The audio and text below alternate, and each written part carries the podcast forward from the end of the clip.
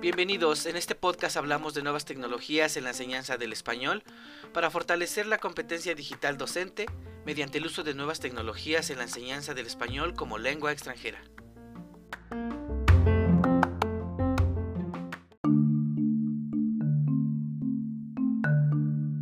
Antes de la pandemia, la tecnología era un factor llamado emergente dentro de la educación. Sin embargo, ahora es un factor clave en el desarrollo de la misma.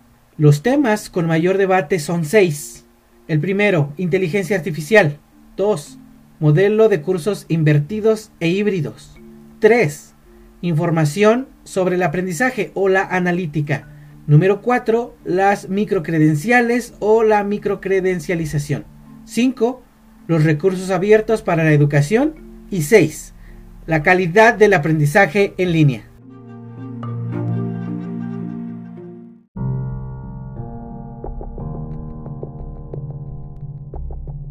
Sobre la inteligencia artificial, podemos decir que en los campos de la educación que tiene una relación directa son cuatro.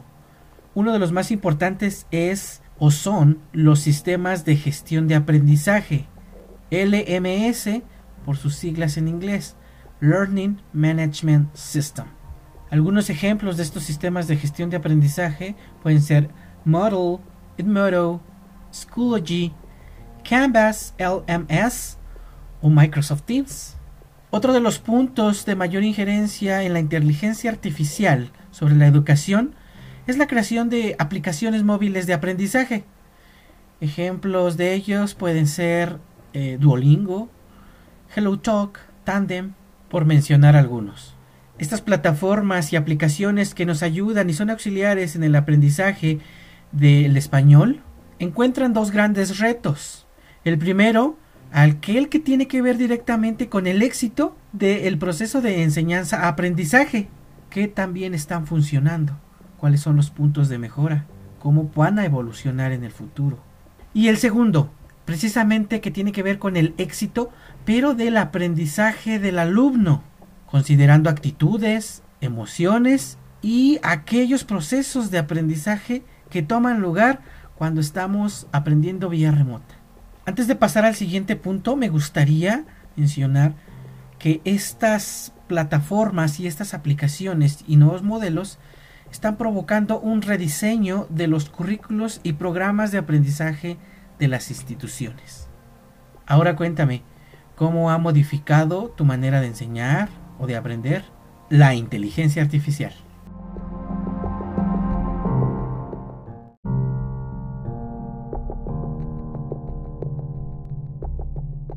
El segundo tema de mayor debate en el uso de la tecnología en la educación tiene que ver con los modelos de cursos invertidos e híbridos. En pleno 2020, los modelos de los cursos dieron un giro de 365 grados en pleno desarrollo. Esto debido a las condiciones de confinamiento que todos conocemos. Los modelos que cada institución adaptó o adoptó fueron muy diversos Incluso se ha hecho uso de terminología que hasta ahora es confusa. Por ejemplo, el uso del término flexible. Este ha sido adaptado y utilizado por cada institución de manera casi personalizada.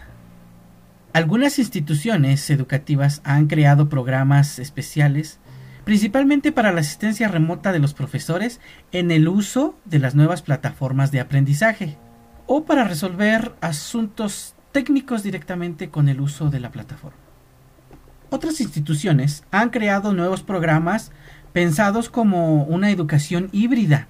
También han optado por equipar de tecnología los espacios de enseñanza para ser usados incluso después de la pandemia. Otro factor que nos interesa es el progreso del aprendiente y del profesor en el uso y aplicación de nuevas tecnologías de la enseñanza. En otras palabras, el cómo se han adaptado y recalibrado las prácticas tanto de enseñanza como de aprendizaje. Pues bien, se ha identificado que tanto profesores como estudiantes siguen haciendo uso de prácticas tradicionales, es decir, de un aula tradicional, No importa si estamos ante un modelo invertido o híbrido, eh, lo que se puede identificar es que se ha generado algo como una resistencia al nuevo paradigma, porque no somos la generación de la inteligencia artificial.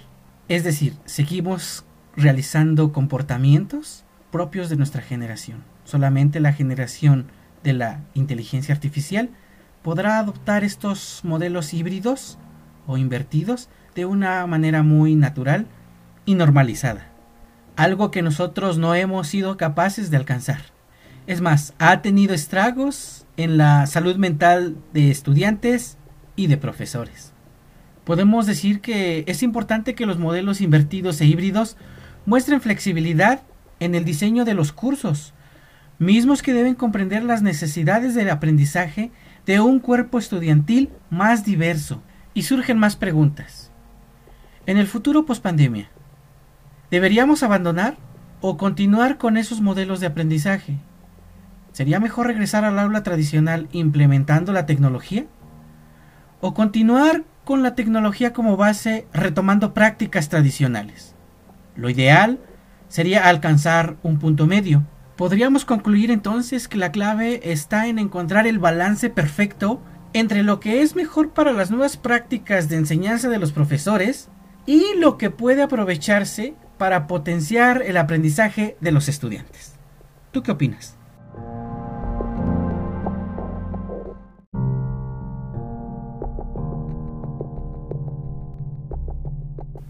Abordemos de manera breve la información o analítica sobre el aprendizaje.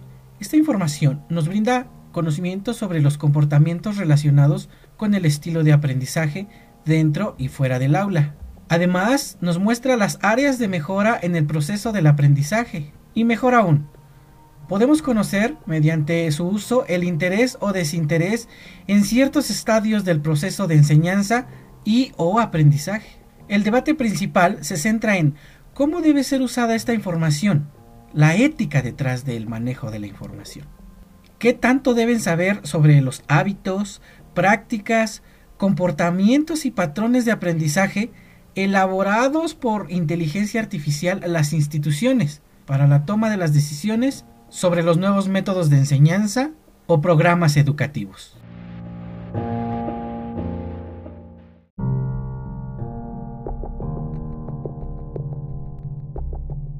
Cuarto tema de debate son las microcredenciales. La Universidad Estatal de Nueva York define la microcredencialización o microcredenciales como, y cito, verificar, validar y atestiguar que se han alcanzado habilidades y o competencias específicas. Pues bien, estas microcredenciales son diferentes de la formación tradicional que conocemos, ya que estas son breves y el nivel de especificidad no es tan profundo como debería. Además, estas microcredenciales se ofertan como cursos en línea en plataformas abiertas y masivas, algo que conocemos como los MOOCs. Centrémonos en las ventajas principales. Este tipo de cursos pueden ser presenciales, en línea, híbridos e incluso con opciones de financiamiento. Por otro lado, estas capacitaciones, por llamarlas de alguna forma, van dirigidas principalmente al sector laboral activo, y esto es una de sus principales causas de éxito. Pero ¿en qué consisten estas microcredenciales? Pues bien, estas pueden ser cursos breves, capacitaciones, certificados profesionales, certificados que pueden o no estar integrados a un plan universitario, pero que no otorgan grado pues bien, estas microcredenciales están diseñadas para invertir 10 horas o incluso menos, hasta 1500 o 5000 horas de instrucción. Como ya lo mencionamos, el principal sector beneficiado es el laboralmente activo, pues este encuentra una oportunidad para el desarrollo profesional en distintas vías que además pueden ser personalizadas. Por tanto, profesores, administrativos, académicos, incluso estudiantes, encuentran en estas microcredenciales nuevas líneas de microformación y proyección profesional. Me gustaría cerrar este tema de debate mencionando un término acuñado por Brandon Busted en 2019. El término es Cred Degree y hace referencia a esta mezcla que existe entre la formación profesional tradicional y la microcredencialización. En general, este tipo de formación es una oportunidad para insertar al campo laboral a los recién formados con la ventaja de que ya contarán con ciertas habilidades y credenciales específicas. Podemos resumir que las microcredenciales se están proyectando como un pilar en el futuro de la educación y, como no, de la enseñanza de lenguas. La mejor opinión la tienes tú. ¿Qué piensas de las microcredenciales? ¿Te has formado mediante el proceso de una microcredencialización?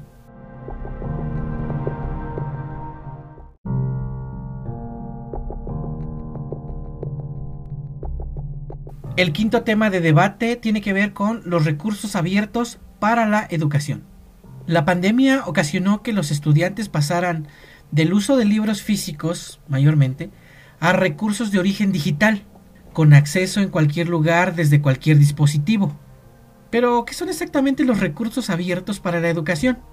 Un catedrático estadounidense llamado David Wiley los define como aquellos recursos con derecho de autor, de dominio público o que están bajo licencia, y que representan las 5 Rs. La primera es la retención, es decir, de qué manera podemos resguardar de manera digital o físicamente los recursos. Número 2, el reuso, es decir, cómo podemos usar esta información en nuestra formación académica o nuestra práctica profesional. La tercera es la revisión y principalmente tiene que ver con cómo podemos mejorar algunos de los conceptos o ideas del documento. La cuarta consiste en la remezcla, permítase la traducción, y tiene que ver en cómo utilizamos el documento o los contenidos para crear nuevas ideas a partir de otros conceptos de otros autores. Finalmente tenemos la quinta R que es de redistribución, es decir, los nuevos formatos en los que llegará a los nuevos usuarios. Considerando lo anterior, surgen algunas preguntas clave. Por ejemplo, ¿en qué medida los recursos impresos tradicionales serán reemplazados por los digitales? ¿Cuáles son los retos que implican estos nuevos materiales digitales de alta tecnología, hablando estrictamente del diseño? Y la última, mi favorita, ¿la elaboración de estos materiales representan un ahorro o una inversión de recursos? La respuesta a esta última pregunta podría ser que este tipo de recursos son una oportunidad para la equidad en el acceso de la información para los estudiantes por su bajo o nulo costo. ¿Tú qué opinas? Quisiera mencionar que hay una ventaja en estos recursos y es que el estudiante puede elaborar sus propios recursos de manera independiente o en colaboración con los instructores. Lamentablemente no todos son buenas noticias. Pues parece ser que no todo el contenido que promete ser libre lo es en sí. Existen ciertos recursos como algunas LMS o MOOCs que hace preguntarnos si son realmente abiertos. Para aclarar este cuestionamiento, podríamos preguntarnos, ¿qué restricciones tiene esta plataforma o curso? ¿Qué tan personalizables son? ¿O qué tan redistribuibles son? Más aún, ¿son descargables? Y si esto es así, ¿bajo qué costo? Podemos concluir que estos recursos tienen muchas ventajas. Sin embargo, deberíamos cuestionarnos sobre qué tan libres y abiertos son en su aplicación real.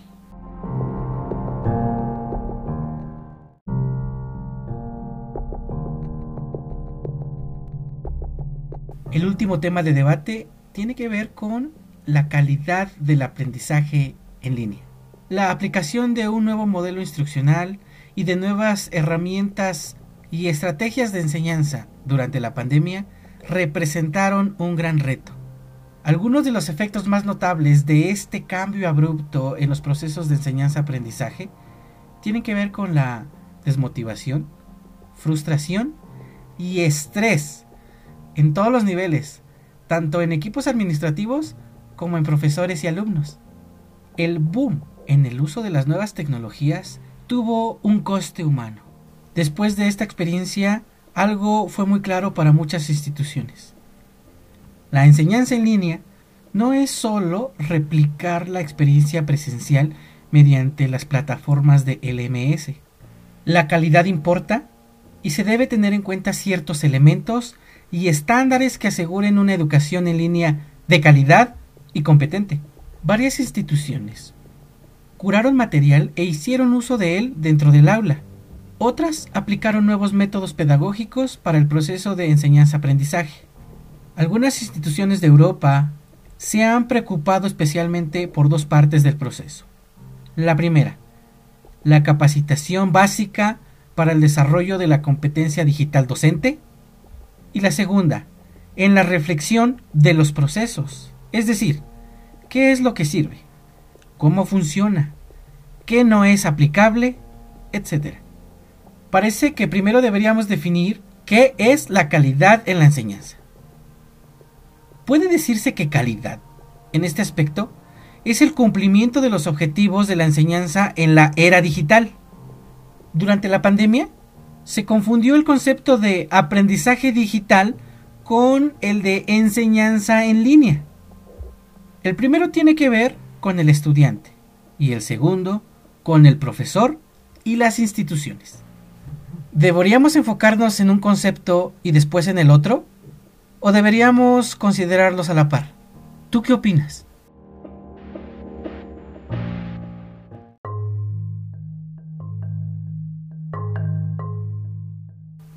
Como reflexión final, me gustaría que pensaras en alguno de estos seis temas de debate y reflexionaras sobre la respuesta a alguna de las siguientes preguntas. ¿Qué utilidad tendrá para abordar cuestiones de equidad e inclusión? ¿Cuál es su potencial para tener un impacto significativo y positivo en los resultados de aprendizaje? ¿Cuál es el riesgo de fracaso? ¿Qué grado de receptividad tendrá el profesorado y los aprendientes para adoptarlo? ¿Qué nivel de financiación institucional se necesitará para adoptarlo? Y finalmente, ¿qué importancia tendrá para las instituciones que buscan establecer enfoques más flexibles de enseñanza y aprendizaje cuando empecemos a salir de la pandemia.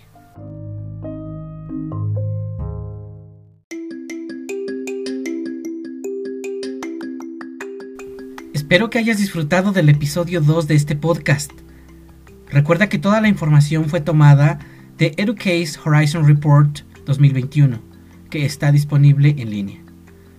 Nos vemos en el siguiente episodio con temas sobre educación y uso de las nuevas tecnologías. Hasta pronto.